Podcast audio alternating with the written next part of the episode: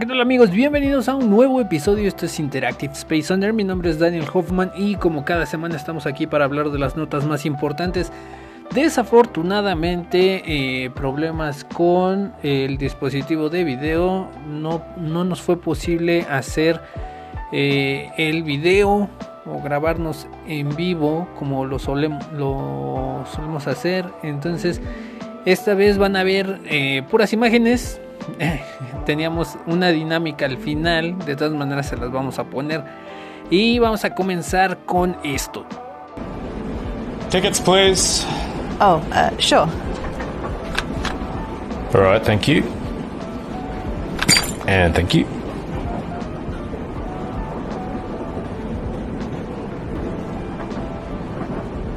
Muy bien, y para comenzar vamos a hablar sobre eh, Elon Musk y todas sus eh, empresas. ¿Qué es lo que pasó? Eh, esta semana un Tesla se salió de control, matando a dos personas en China.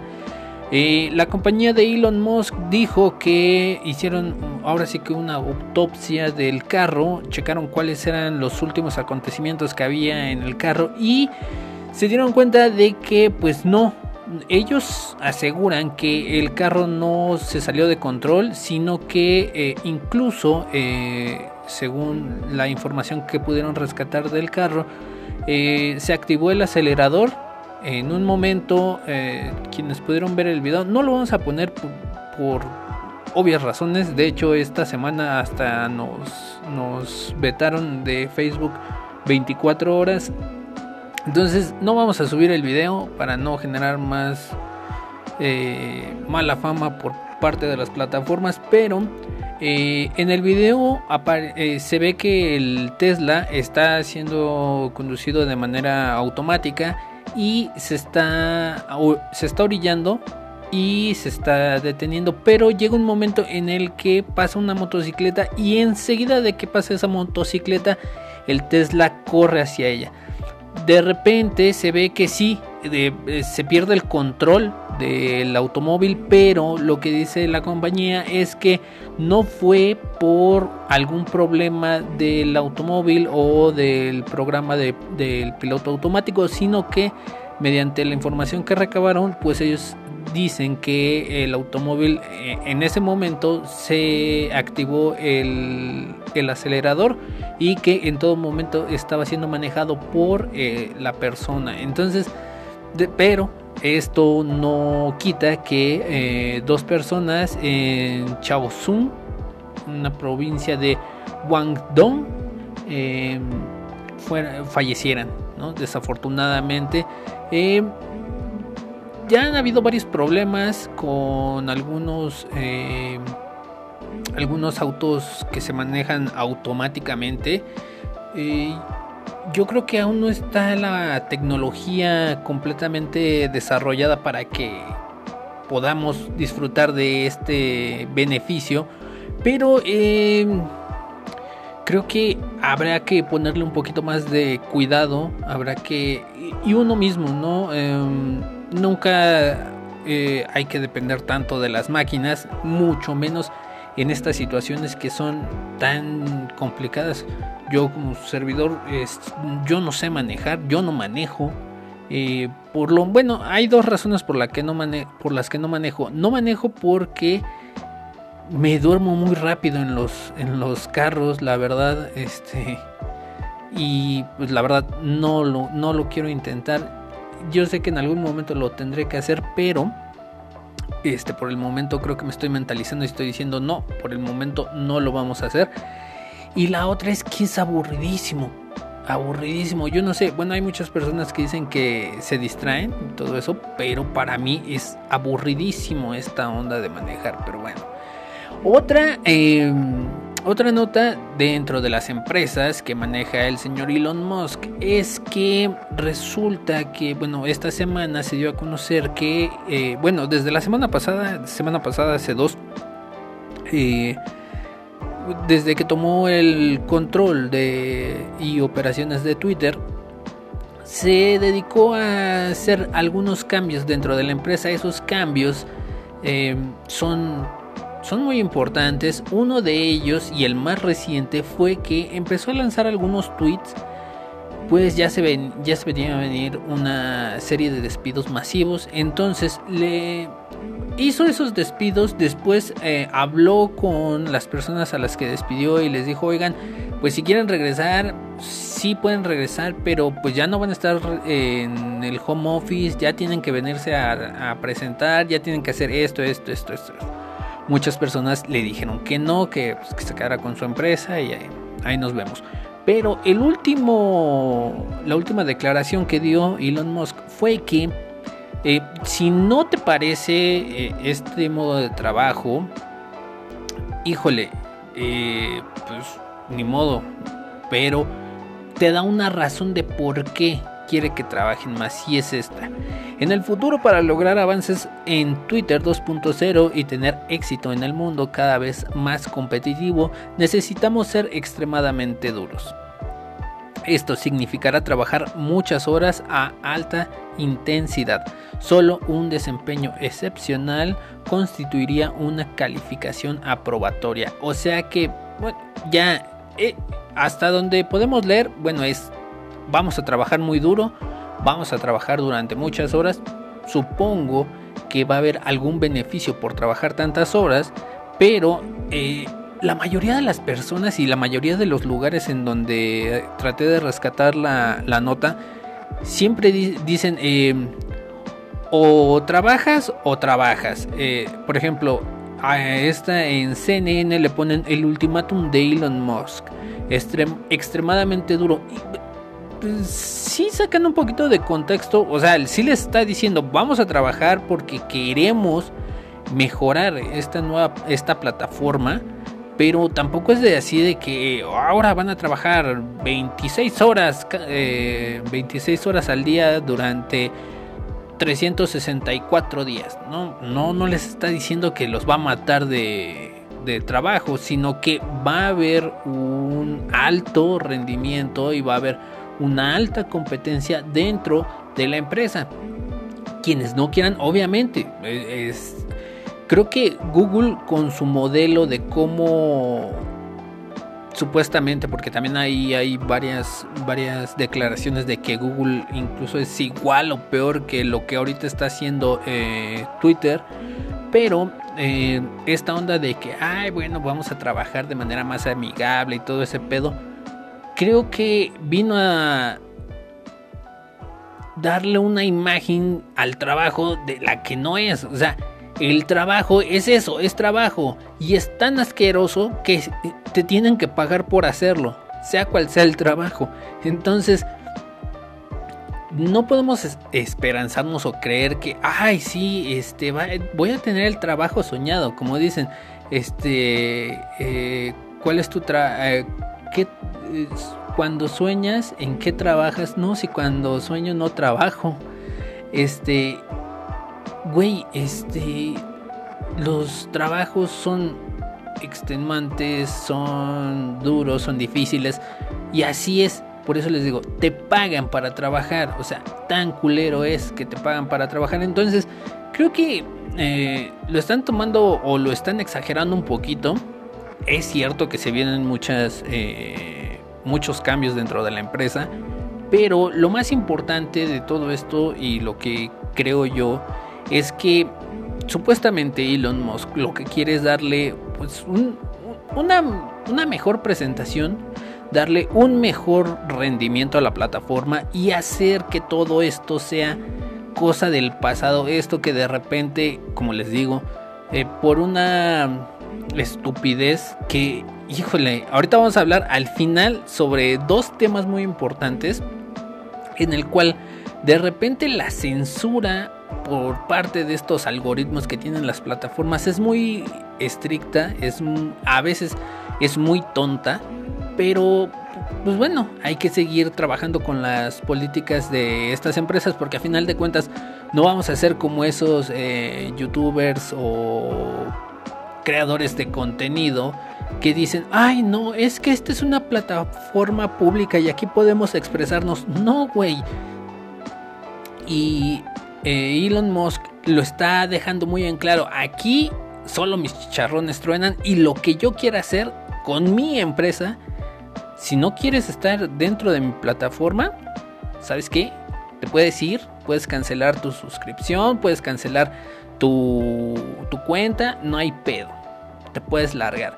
Pero pues muchas, muchas personas sí la van a estar utilizando y yo me, yo me incluyo dentro de ellos, yo sí la voy a seguir utilizando como he seguido utilizando todas las plataformas que en las que me han baneado. Entonces, vamos a ver cómo va cómo va caminando esta nueva era de Twitter con Elon Musk y vamos a ver si de repente de tanta explotación eh, pues sale igual y hasta un documental. Ya veremos.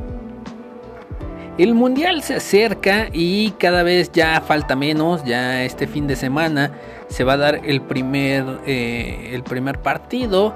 Aquí les vamos a dejar eh, nuestra, ¿cómo se llama? Nuestra quiniela, porque ya sabemos quién va, ya nos pasaron el dato de quién va, quién va a ganar, eh, por lo menos en la serie de grupos, y ahí se los dejamos para que lo vean. World Cup Group C, Mexico, Argentina, Poland, Saudi Arabia. Argentina in the lead in the middle, ahead of Poland. Saudi Arabia going for a huge hit. Gets Mexico right next to Argentina. But starting to fall back, can't maintain. Argentina hits Mexico. Mexico goes up to Poland. Tries to cut ahead, hits Poland again. It's going to be close, and Mexico wins. Pero algo un poco mmm, desafortunado, por así decirlo de menos desafortunado. Resulta, siempre se da esta situación eh, cuando, específicamente cuando es el mundial. Cuando es el mundial es, es un evento eh, grandísimo, es un evento al que muchas personas de todo el mundo quieren ir y pues suceden este tipo de situaciones. ¿Qué es lo que pasó?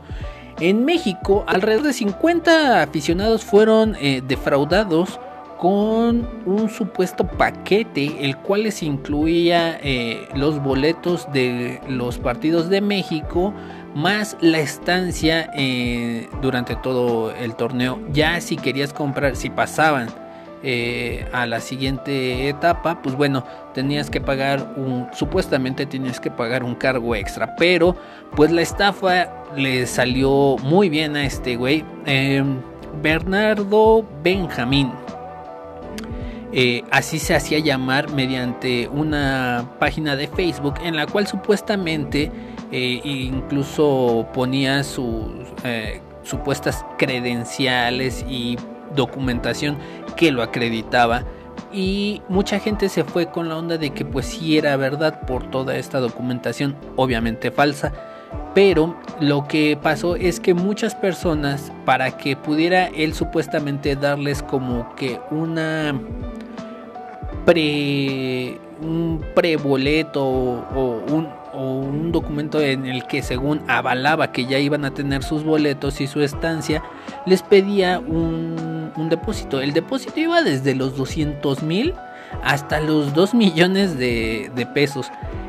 Muchas personas, desafortunadamente, les digo que fueron alrededor de 50 personas las que le dieron una especie de depósito eh, a esta persona. ¿Qué fue lo que pasó?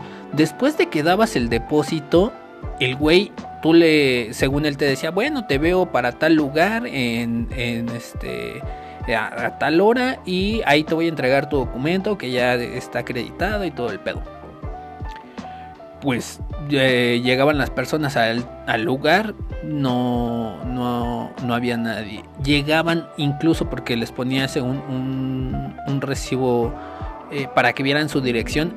Iban a la dirección y no lo encontraban. Entonces, este, pues muchas personas empezaron a, reportarlo, a mensajearse. Entre los mismos estafados se empezaron a mensajear. Y qué fue lo que pasó pues ya se dieron cuenta de que sí habían sido estafados.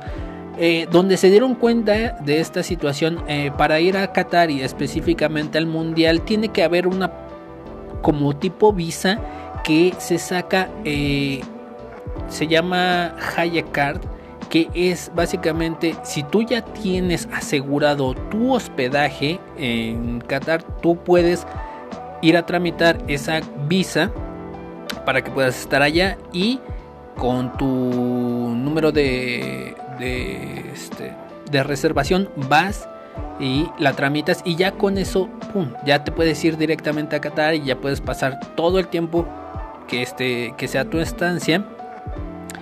Te la puedes pasar sin ningún problema. Y precisamente era supuestamente este documento el que les iba a entregar a estas personas. Pero, pues bueno, desafortunadamente eh, muchas personas eh, se fueron con la finta. Eh, 5, digo, 50, 50 personas es, digo, híjole, es muy, muy complicado. Eh, es muy difícil. No, esperamos que las autoridades hagan caso y hagan una investigación. Digo, no, obviamente no todos este, dieron el dinero así de chingadas o no, pero sí una buena cantidad fue la que se llevó. Eh, esta semana también eh, hubieron varias controversias en cuanto a quienes iban a participar en la apertura, en el juego de la apertura del mundial. Eh, al principio el problema fue con Dualipa porque eh, ella, bueno, la estaban candidateando. Ella después aclaró y dijo que ella nunca había tenido relación con los organizadores ni había tratos de que ella estuviera presente en la apertura. Luego Rod Stewart también eh, dijo que él no iba a estar. Todo es, bueno, eh, lo de Dualipa y lo de Rod, lo de Stewart fue mediante eh, publicaciones y declaraciones en las cuales ellos pues externaban su preocupación contra las restricciones que el gobierno estaba realizando para las personas que iban a ir al mundial. Em, y específicamente se tomó muy en cuenta la declaración de Dua Lipa cuando dijo que hasta que se hasta que se garantizaran los derechos humanos que eh, los organizadores y el gobierno habían dicho que iba a haber en el momento en el que participaron como candidatos a sede del mundial, hasta ese momento ella iba a estar ahí. Y bueno, inmediatamente se empezaron a correr los rumores de quienes podían o no estar. Una de ellas, ya la última, fue Shakira, que eh, este igual le eh, hubo una especie como de eh, flyer en la que venía su su este cómo se llama su nombre y al final de cuentas dijeron que no eh, igual ella eh, por respeto y todo esto, pues desafortunadamente no va a estar.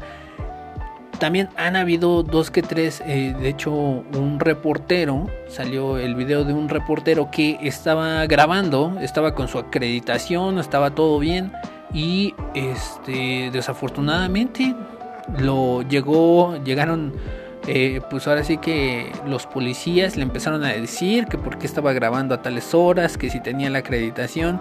El, el reportero les dijo que pues, cómo era posible que su gobierno y su país invitara a todos a celebrar el mundial, que vinieran. Y a la mera hora cuando ya uno estaba ahí, pues la cosa se ponía fea y por cualquier cosa ya te querían este ya te querían meter a la cárcel y es que hay que aceptarlo eh, no es una, no es una sociedad tan, tan permisiva como eh, pues, la de este lado del charco, pero este, híjole, es lo mismo que con las plataformas, como les digo, desafortunadamente eh, le dan la sede, a lo mejor, por así decirlo, desafortunadamente le dan la sede a, a Qatar, pero eh, dentro de ese desfortunio, pues tienes que estar bajo las leyes que te impongan. Digo, es muy, muy, sí, ya estoy siendo muy redundante, pero sí es muy desafortunado que, que, que no hayan previsto todo esto. O sea, sabían que era una de las sedes más difíciles de hacer, una, una de las sedes más complicadas. Y aún así dijeron, pues bueno, vamos a dársela. Mil y tantos, mil quinientos me parece, eh, personas fallecieron en la construcción de los de los ¿cómo se llama?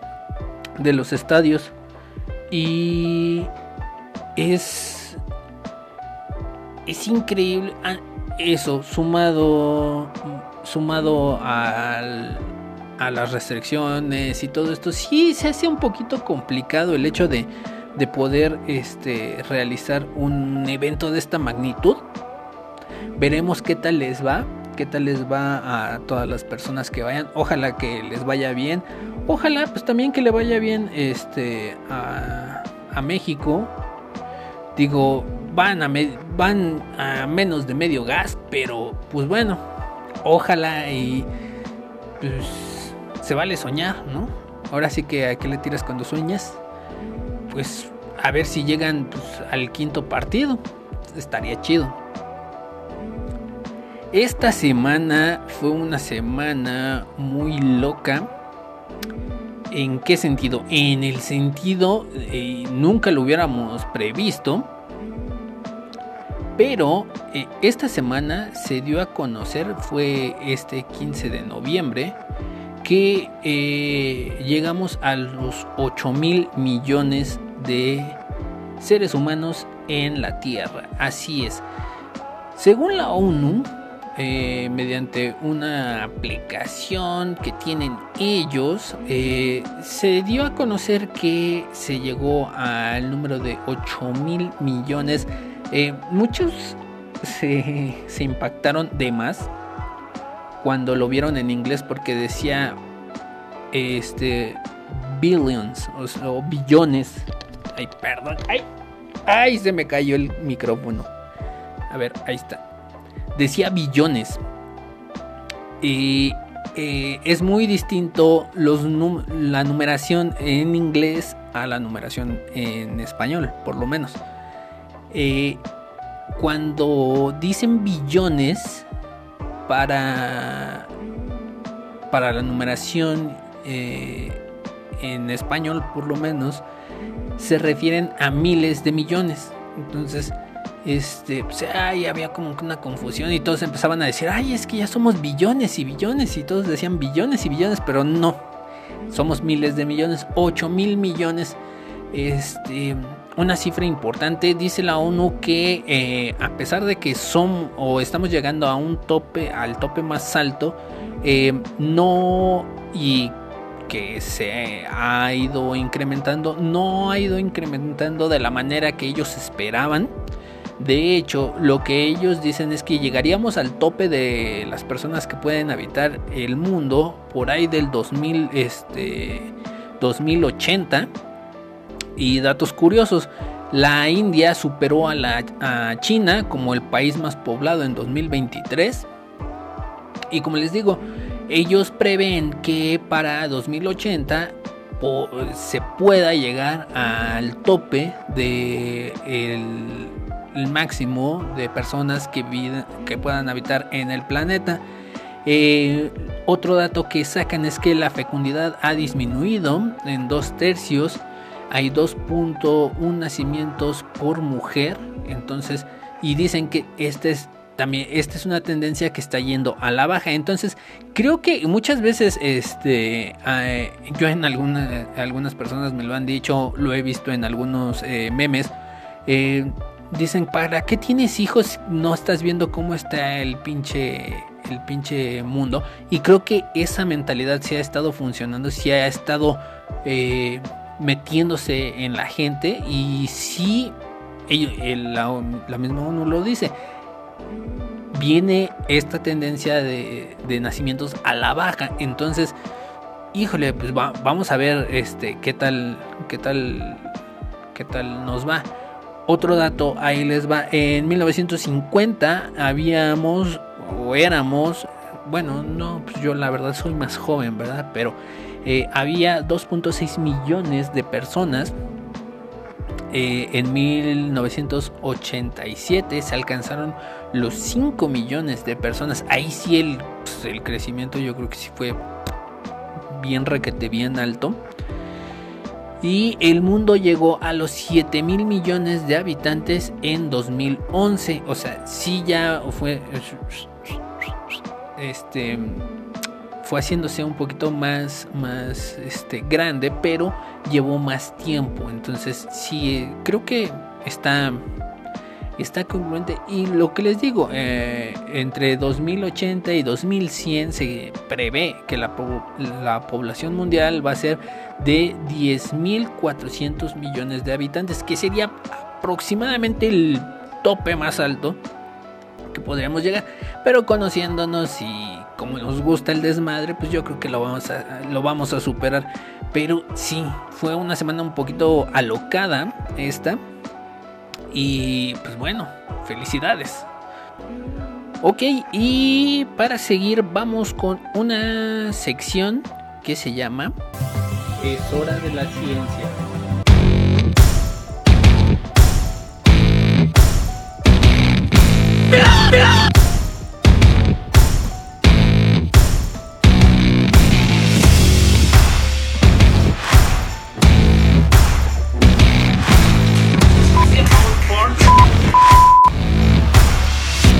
Para todos.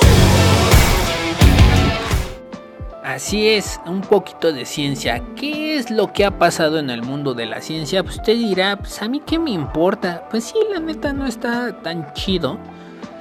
O sea, no está tan interesante, pero ya cuando lo ven en Netflix, ahí dicen, ah, no, sí, la teoría de cuerdas y esa mamada, que no sé qué, y que cuántos años luz y que la chingada. Pero bueno, resulta que esta semana eh, la nave Artemis, que ya se, ya se le había retrasado el, eh, el despegue, y que de hecho se había se decía que iba a ser para mediados de diciembre cuando iba a despegar, pues bueno, no. Resulta que salió esta semana directo a la luna un viaje de 25 días en el cual va a analizar la ruta más... Eh, la ruta idónea para llegar nuevamente a la luna. Ese es el propósito de la, de la misión Artemis 1. Eh, ir trazando e ir viendo eh, ciertos aspectos de la luna. Recordemos que desde, desde el alunizaje no se ha vuelto ni siquiera, no se habían mandado... Eh, sondas tripuladas ni, sin tripulación. Y era lo que la mayoría de las personas decían, ¿no? Y eso era lo que supuestamente ponía en tela de duda el, hecho de que sí el hombre había pisado la luna. Porque si eh, ya se había podido llegar una vez a la luna, ¿por qué no se ha vuelto a llegar? Em, eh, el, el, viaje de Artemis, que fue a las primeras horas del miércoles o del martes, me parece. Este. Yo, yo la verdad sí lo quería ver. Había visto la nota de que iba a ser, pero no me había percatado de la hora. Y ya en la mañana, ya cuando me desperté, dije, chin, pues no, se me pasó. Este, pero, eh, pues es esta situación. Eh, Artemis lo que va a hacer va, va a dar una va a dar una vuelta por la literalmente va a dar una vuelta por la luna va a checar va a ver cómo está todo el pedo eh, y después con toda la información que recabe va a regresar y los eh, los físicos y toda la gente en la NASA van a hacer una ruta y van a crear van a van a ver ahí por dónde pueden y por dónde no eh, viajar para una posible misión pero ahora sí con, con tripulación.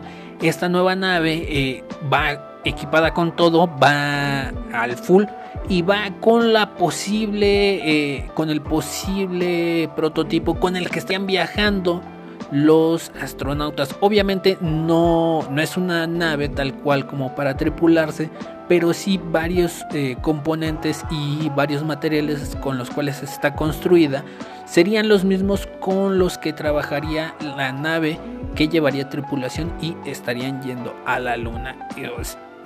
Ojalá nos toque ver esa situación. Ojalá, digamos, esta generación pueda decir, yo también vi un alunizaje y que se vaya haciendo un poquito más común, ¿no? Eh, otra nota, eh, esta sí es, híjole, miren, yo traté de entenderla, pero el chile no, no la entendí. Nada más entendí como que una partecita por situaciones de tiempo, pues dije, pues me la aviento y trato de explicarla lo mejor que pueda. Pues ojalá y me entiendan. Pero ahí les va. Resulta, bueno, ya desde hace mucho tiempo eh, se eh, había empezado con la creación de pequeños agujeros negros en, en ambientes controlados. Eh, estos agujeros negros iban aportando, o su finalidad era ir aportando cierta información necesaria para ir estableciendo y ir desmenuzando dos que tres teorías en dentro de una de ellas la teoría de la relatividad. Eh, este nuevo experimento que se llevó a cabo desarrolló un agujero negro. Pero ¿qué es lo que o la particularidad de este agujero negro? Hay una cosa que se llama horizontes de sucesos. Esta cosa es básicamente, y para lo que entendí, ¿qué es lo que pasa en un agujero negro? Eh, el agujero negro es tan denso que cuando atrae algo, se lo traga y pues no lo vuelves a ver. Ahora, cabe aclarar que han habido algunas, eh, algunas situaciones, bueno, algunos reportes que en algunos agujeros negros se ha visto que eh, el mismo agujero negro, por así decirlo, escupe materia de la cual ya se había tragado. Entonces esto de que en algún momento lo que entra en un agujero negro ya nunca va a salir, pues como que se está desmitificando. Porque eh, sí se ha visto que algunos agujeros negros escupen materia y que de hecho eh, escupen luz desde dentro de, los agujeros negros. Em, eh, siguiendo con esto, ¿qué es lo que pasa? Que supuestamente esta situación de que expulse eh, materia o que expulse energía no podría ser tan probable. Y hoy en día es lo que se está viendo y con, de qué manera esa energía puede salir y hacia dónde sale y todo lo relacionado. El experimento fue este, publicado en la revista Physical Review esta semana fue publicado y les vamos a dejar ahí la nota, pero es, o sea, yo por eso les digo, medio sí lo entendí, pero este, el fondo de todo esto es algo muy chistoso y muy gracioso que ustedes dirán, oh, qué gracioso, no.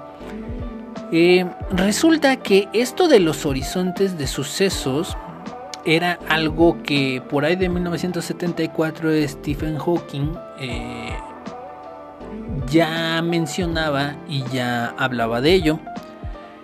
Pero no había como tal este prueba que sustentara su dicho. Ese era y ese ha sido el problema de muchos científicos que tienen brillantes ideas, pero desafortunadamente, ya sea por dinero, por tecnología, no se puede tener la prueba de que eso realmente exista, ¿no? Entonces, hoy este experimento viene a darle validez y viene a darle eh, esta especie como de pues sí, validez a sus dichos, ya eh, el maestro ya fallecido, pero este, pues no era nada pendejo, ¿verdad? O sea, sí hay sentadito, pero no era nada pendejo. Dicen, esto puede abrir un lugar para explorar aspectos fundamentales de la, de la mecánica cuántica, junto con la gravedad y los espacio y los espacio-tiempos curvos en varios entornos de materia condensada. Si usted le entiende, la neta, eh, mis respetos, usted sí sabe de lo que de lo que habla. Si no, solamente tómelo como que esto es un avance más para poder llegar a desentrañar para poder resolver los misterios más grandes del planeta. Así de sencillo. Y que bueno, se están dando pasos y cualquier paso hacia adelante es un buen paso. Y ahora sí, vámonos tendidos. Em, qué es lo que pasó esta semana. Para empezar, la semana, la semana pasada, el sábado, obviamente, el sábado, como todos los sábados, hay un programa en Estados Unidos que se llama Saturday Night Live. Un programa que la, verdad, una delicia verlo. ¿Y qué es lo que pasó? Pues se presentó David Chappelle. David Chappelle para mí es el prototipo de lo que debe de ser un estando pero de esta nueva época que es eh, que son ácidos duros pero que tienen eh, tienen su tienen su onda y saben o sea saben ser duros ¿eh? o sea no es nada más decir pendejadas como los casos que vamos a analizar el día de hoy en su en su monólogo bueno para los que no conocen el show el show se trata de realizar eh, sketches en vivo o grabados en vivo, porque algunos sí, este, sí han sido grabados en vivo, pero la mayoría y todos son grabados, eh, son en vivo.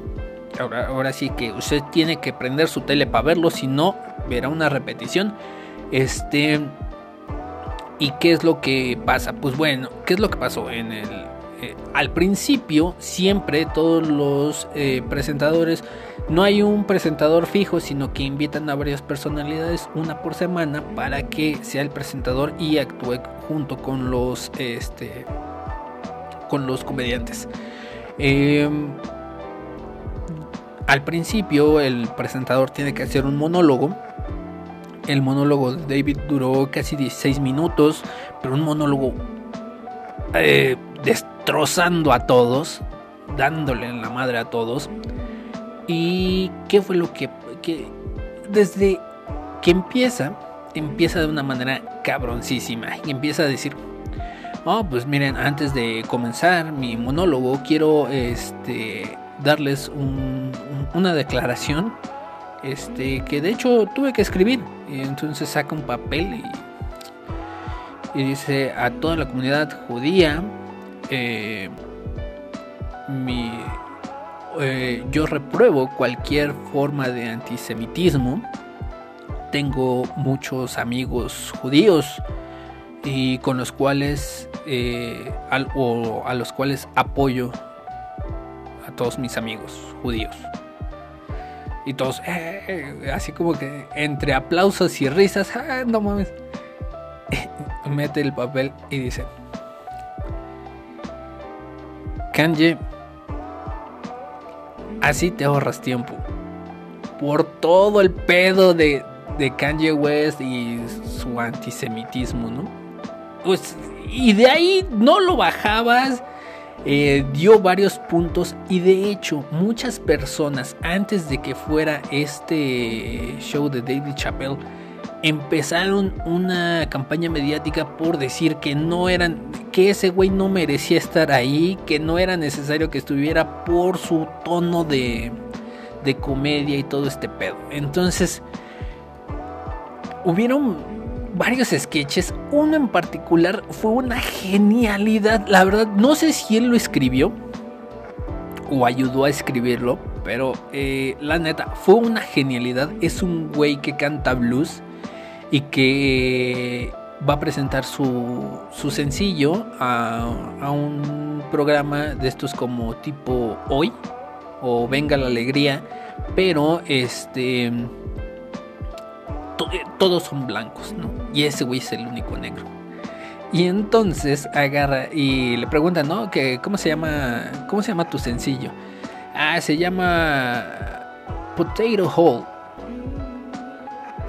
el hoyo en la papa. Potato hole. ¿Y qué es potato hole? Ah, y empiezan así como que a hacer bromas y jajaja. Luego este, están, los, están los dos conductores, un hombre y una mujer.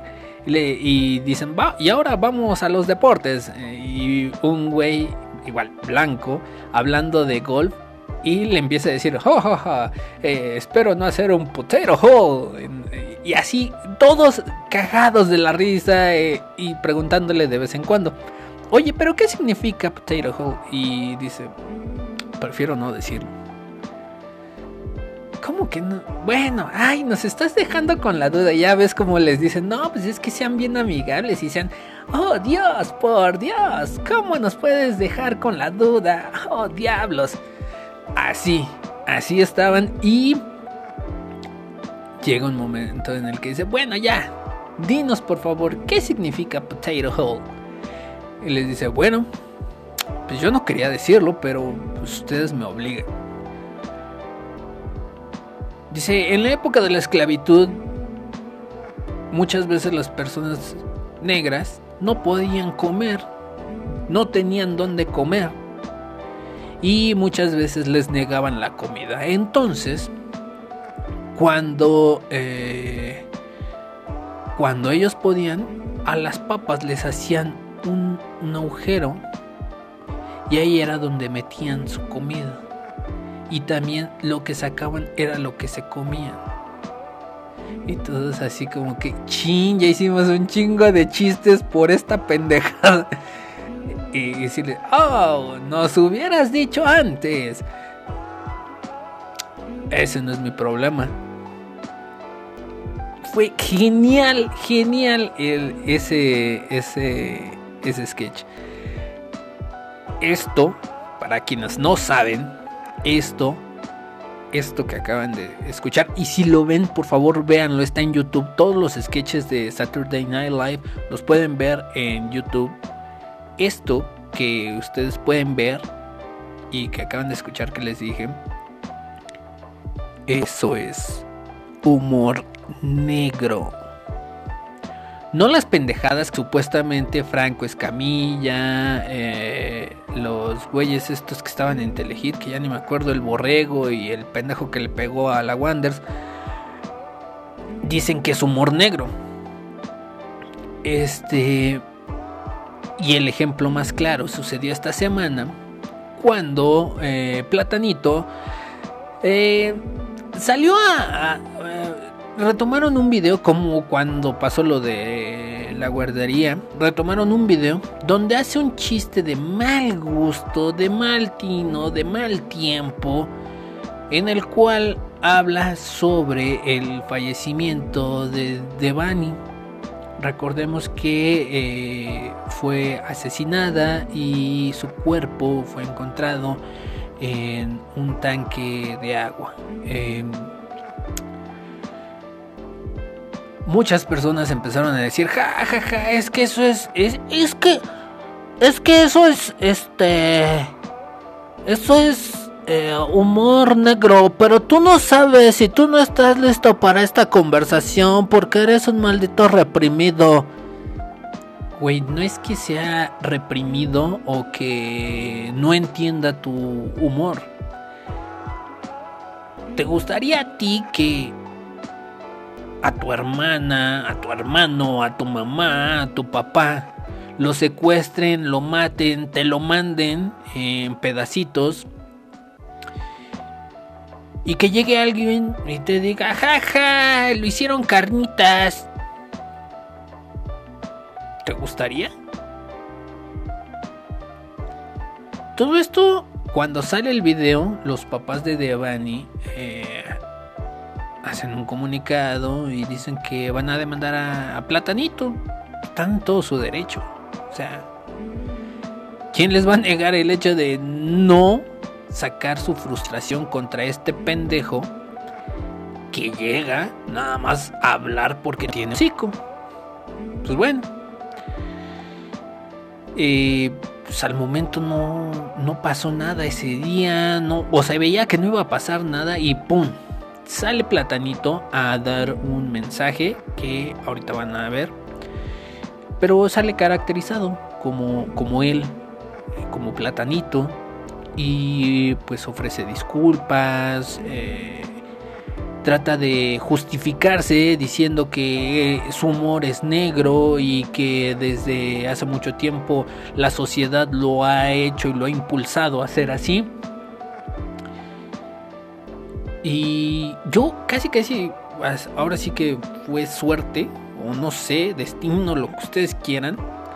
Pero eh, termino de ver ese video y de repente la siguiente nota que me sale es de una supuesta, no, lo, digo eh, eh, sin ánimos de ofender, lo digo eh, como supuesta porque la verdad no la conozco ni leí la nota, nada más leí el encabezado que decía que una, una persona que se dedica a analizar la, la- el comportamiento y todo esto de las personas cuando están frente a una cámara, eh, empieza a decir que, que decía que se veía regañado el güey, que se veía muy, muy estático, eh, que eso era una posición como que de, de, que lo habían regañado y de que eh, más forzado que porque él quisiera. Y como a la media hora, o a la hora, este, veo otra nota que dice que se disculpa, pero ahora ya sin maquillaje, ¿no? Eh, sí, híjole, yo le hubiera dicho, ¿sabes qué? Quédate con la primera y ahí párale, güey. Ya no, no hagas tanto desmadre, ya mejor. Ya, mira, yo hasta.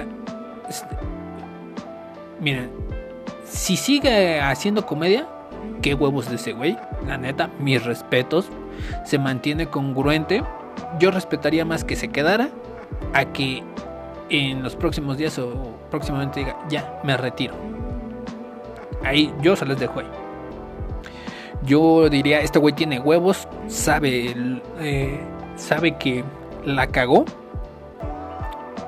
Pero si puede evitar esas situaciones y seguir adelante, mis respetos. Eh, pero, pues bueno, ¿qué, qué, qué nos espera pues, de este güey? Cuando yo se los digo honestamente, a mí se me hace. Eh, el güey se me hace de, de mal gusto. Se me hace un güey que muchas veces no tiene humor. Pero ¿quién salió a defenderlo si no Franco Escamilla? Otro pendejo. Que les digo, son los únicos en el mundo, así tal cual, que se cagan de la risa. Y si usted es uno de ellos, cámbiele. Lo voy a seguir ofendiendo. Y a mí sí me vale madre. Eh, son los únicos güeyes en el mundo que se cagan de la risa porque alguien bueno se muere. Así de sencillo. O sea, eh, esta chava a lo mejor pues sí, obviamente no todos somos santos, pero siempre hay un poco más de bondad que de, de maldad, o siempre hay un poco más de maldad que de bondad. Y ahí es donde se diferencia si alguien es bueno o malo. Eh, la chava no creo que haya sido narcotraficante o secuestradora. Como que por qué te cagarías de la risa utilizándola como chiste. No mames. Y salió Franco Escamilla a decir que, puta madre, no. Lo que es este güey y Carlos Vallarta, no mames. Son los. eh, son los dioses de la comedia. Puta, no mames. Deslumbran con su humor. Y eh, salió a decir que era, más fácil eh, acusar al payaso que acusar a las autoridades. No, mijito, no es más fácil acusar al payaso. Si se acusa al payaso es porque es un pendejo que no sabe diferenciar su lugar ni su tiempo. Y fíjense, salió y lo retomaron muy bien. eh, un, clip de mi tocayo Daniel Sosa, eh, en el cual habla sobre, sí, cuál es, no es supuestamente, e- esa es la fórmula del, de, de la comedia. Eh, la comedia, pues habla de que tiene dos situaciones para que se logre la comedia, ¿no? Y lo dice muy bien. O sea, mientras no respetes esas dos esas dos situaciones, solamente eres un pendejo que trata de hacerse gracioso. Nada más. Eh, vamos a ver los dos, las dos declaraciones de Platanito y les vamos a dejar también el clip de Daniel Sosa para que lo vean y pues ahí ustedes decidan. Hola, ¿qué tal? Muy buenas noches. Soy Platanito Show y estoy aquí para platicar del tema que todos ustedes saben. Hace poquito en una de mis presentaciones toqué un tema eh, o hice un chiste de humor negro de un tema inapropiado, un, un tema hiriente y poco sensible, sobre todo para la sociedad mexicana y en especial para todas las mujeres. Quiero decirles que detrás de este personaje existe una persona, un ser humano, y hoy voy a hablar como Sergio Verduzco. Quiero decir que Sergio Verduzco es, es una persona, o soy una persona que soy padre de familia, soy un hombre casado, tengo esposa, tengo mi madre, tengo mis hermanas, tengo primas y tengo muchas mujeres que convivo con ellas eh, todos los días. Y estoy preocupado, al igual que todos ustedes, de la situación que estamos viviendo en este país. Tengo mucho miedo cada vez que mis hijos salen de saber si van a regresar con bien a la casa. Créanme que soy un hombre sensible igual que ustedes. Soy un hombre que está mortificado y está hasta la madre de todo lo que está sucediendo en nuestro país. Mi trabajo, como todos ustedes saben, es ser comediante. Desde muy niño yo me he dedicado a la comedia. Antes yo trabajaba para niños y de repente le di un giro a mi comedia porque soy consumidor del humor negro. Y decidí meterle el humor negro a, a, a mi trabajo y sé que a veces puedo llegar a lastimar a algunas personas o las puedo llegar a herir. No es mi intención, se los juro. Mi intención es sacarles risas, sacarles sonrisas y hacer que se olviden de todo lo que estamos viviendo en el mundo y en nuestro país. Platanito, siento que soy un payaso irreverente, soy un payaso insensato y acepto que toqué un tema que no debía haber tocado jamás y siento que lo hice en el momento equivocado. Me despido y que Dios los bendiga. Muchas gracias. Hola, ¿qué tal? Muy buenas noches. Mi nombre es Sergio Verduzco Platanito y este mensaje va dirigido directamente a los padres de Devani.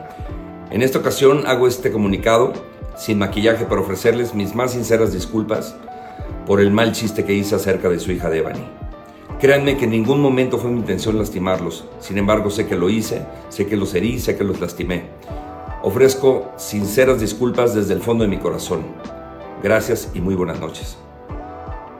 Eso de normalizar las bromas no es tan sencillo como vamos a hacer una broma de algo que está doliendo en la sociedad y ya chingamos. No, porque si no, haríamos bromas de todos y ya todos felices. No, pendejo, a ver, es muy sencillo esto. La comedia, la fórmula de comedia, eso no lo digo yo, lo dicen antiguos comediantes que hicieron la comedia, significa tragedia más tiempo igual a comedia.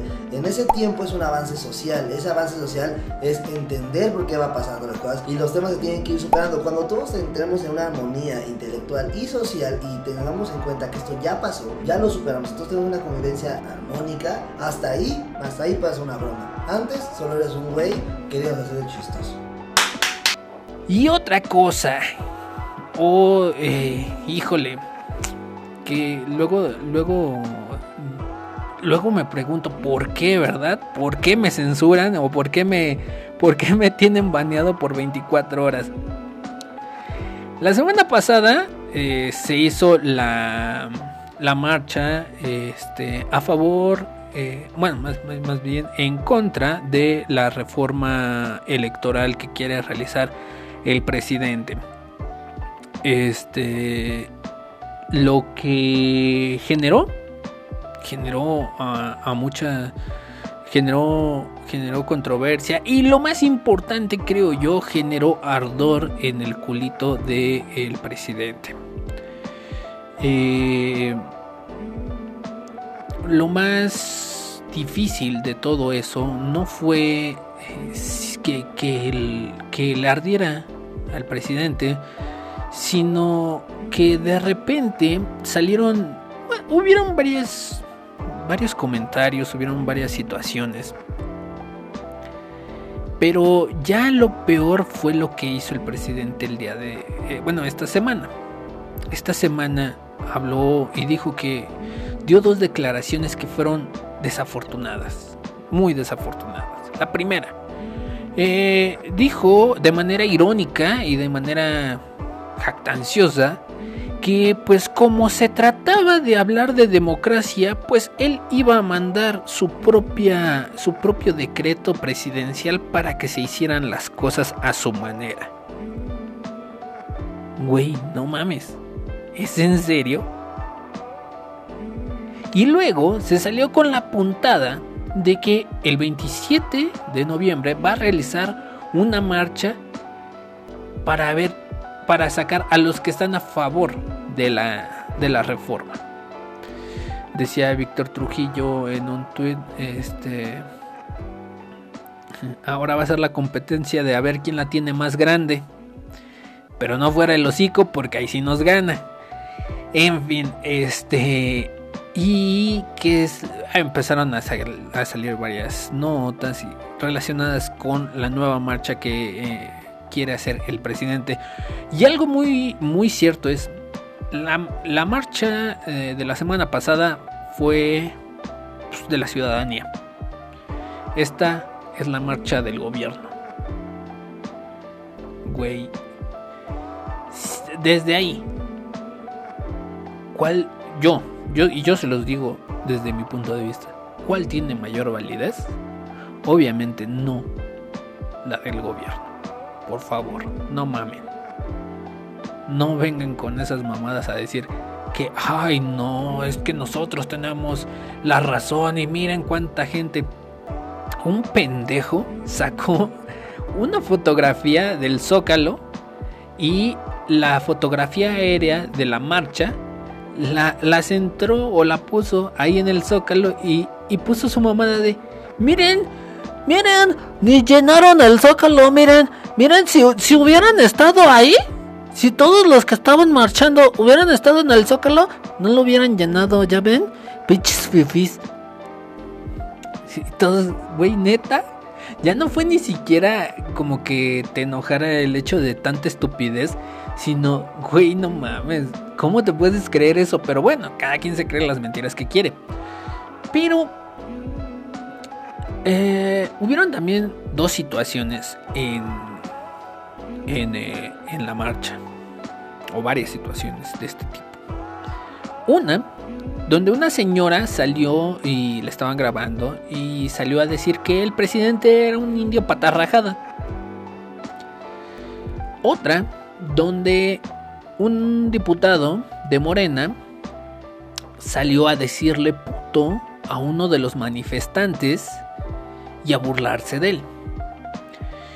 Y muchas personas, pues cada quien de su lado, empezó a generalizar por estas dos personas, por estas dos situaciones. Tanto al bando de Morena y el gobierno como a la ciudadanía que salió a marchar ese día. Y yo vi ese- esa reflexión de una persona que decía que estaba mal el hecho de, de generalizar.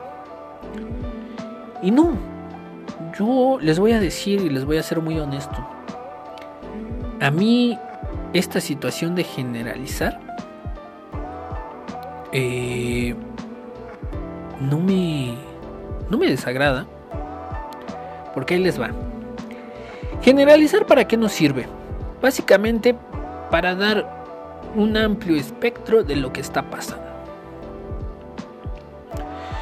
Se toma de una base eh, que podríamos llamar esa base pareja y que con esa pues, quedamos bien todos o quedamos mal todos, dependiendo, ¿verdad? Pero el generalizar a mí no se me hace mal. Si es para demostrar el error de alguien, si es para visibilizar las deficiencias de algo, yo creo que para eso está bien generalizar. Pero, ¿por qué sí podemos generalizar diciendo que los hombres son eh, pues propensos por simple biológica son propensos y son eh, susceptibles a ser violadores más que las mujeres y eso está bien visto eso está bien visto pero no podemos decir que todos los integrantes de Morena son como el, el diputado. Son la asquerosidad del mundo. No entiendo, no entiendo por qué. Ahora, cuando generalizas, pues puedes generalizar de manera irónica. Y está bien, si lo dices tú, que eres igual que yo, un güey que pasea por este hermoso país, pues solo queda ahí, queda en lo que tú pienses y en lo que yo piense. Si a mí me afecta lo que tú dices, pues queda en mí, no en ti, queda en mí. Si lo utilizas como un chiste, pues puede, me dice más sobre quién eres tú, sobre lo que piensas tú, más que de tu comedia. Puede ser buena o mala, puede ser un chiste bueno y malo, pero me dice más de ti como persona que de tu comedia. Y aquí el punto principal de esta situación para mí fue, ¿quién lo dice? Lo dice una señora que salió a la marcha, que la fueron a increpar, que al final pidió disculpas. Una ciudadana más.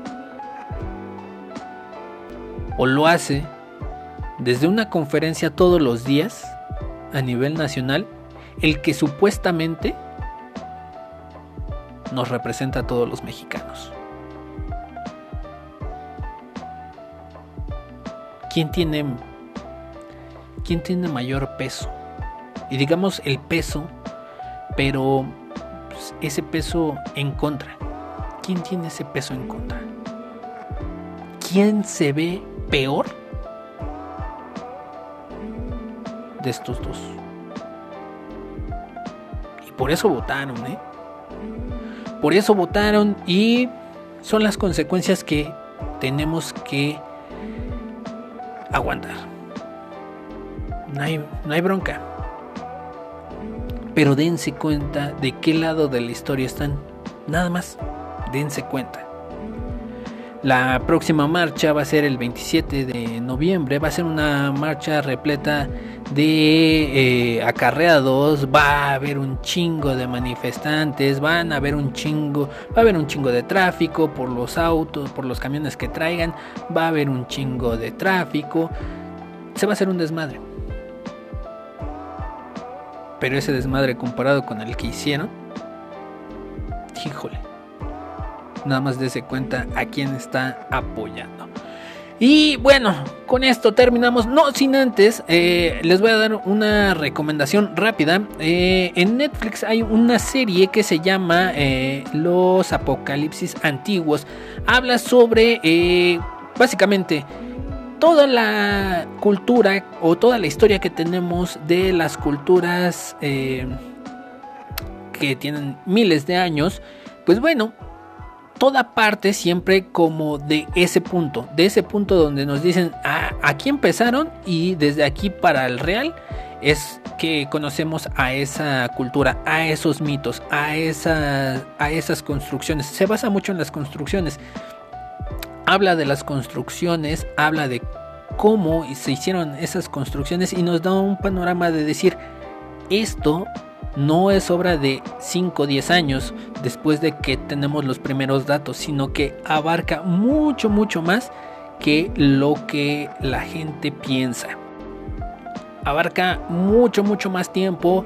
Eh, tiene sus raíces desde hace mucho tiempo y todas convergen en algo, todas convergen en que hay una especie de, por así decirlo, una especie de...